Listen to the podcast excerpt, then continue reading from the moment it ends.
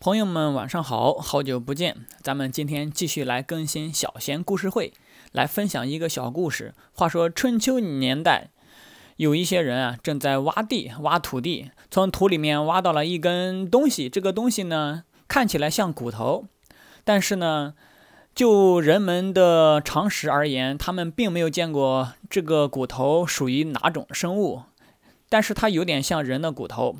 然后他们就找到了当时的智者。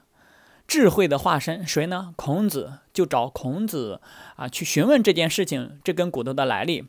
孔子看了之后就给他说：“这是扶风族的骨头。”这些人摸不着头脑，就问孔子：“什么是扶风族？”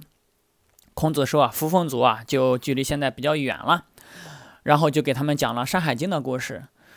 孔子说的扶风族啊，就是现在风姓的始祖。风就是扶风他们。这个家族的后代为什么这样说呢？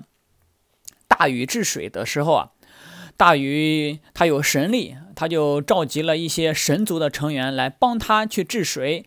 你想，如果他们的工具非常简单的话啊，就是一些啊木棒、石头、石铲的话，如果是木头和石头做的工具，他们怎么能开一座山呢？就是他们挖山，然后让这个水流过去，这个工程量即使放到今天这么发达，也是非常费力的。为什么那个时候可以做成呢？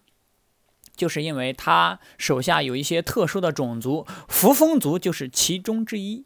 扶风族的人身高五米，五五米到六米啊！我们现在一听好像是不可思议啊！哈哈，这些人呢，就是因为。大禹治水成功之后，大禹召开了一个会议，所有神族的人都要参加，所有特异功能的人都要参加。扶风族的人就故意晚来，轻视大禹，大禹就让人把他杀了。再后来，扶风族的人呢，就慢慢的丧失了特异功能啊，慢慢的和普通人长得就差不多高了啊，最多可能就到两米，可能普通就是一米六到一米八。扶风族后来就改成了风姓，这就是风姓的由来，这就是扶风族的故事。可能很多朋友说，你在别在这胡扯啦，任小贤啊，说那个时候哪有一些神人和特异功能的人？我们就想一下，因为大禹他是上古时期一个非常有神异色彩的人。为什么这样说呢？就是因为他治水成功之后啊，他筑了九个鼎，然后把当时他对天下。山川河流的认识都画在了井上面，然后又写了一本书，叫做《山海经》。所以，如果我们去研究《山海经》的话，大禹治水的故事是不能放过的。它是一个开头，我们就再想一下，为什么大禹可以顺利的把水给治理好了呢？他把水患给消除了，难道今年是黄河的水泛滥吗？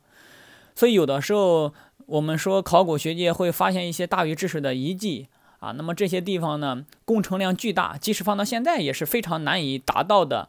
那么它为什么在那个时候就达到了这个目的呢？我们不妨去想一想啊，因为很多事情，历史上的很多事情呢，现在还有待于去验证啊，所以呢，我就给大家分享这个小故事啊。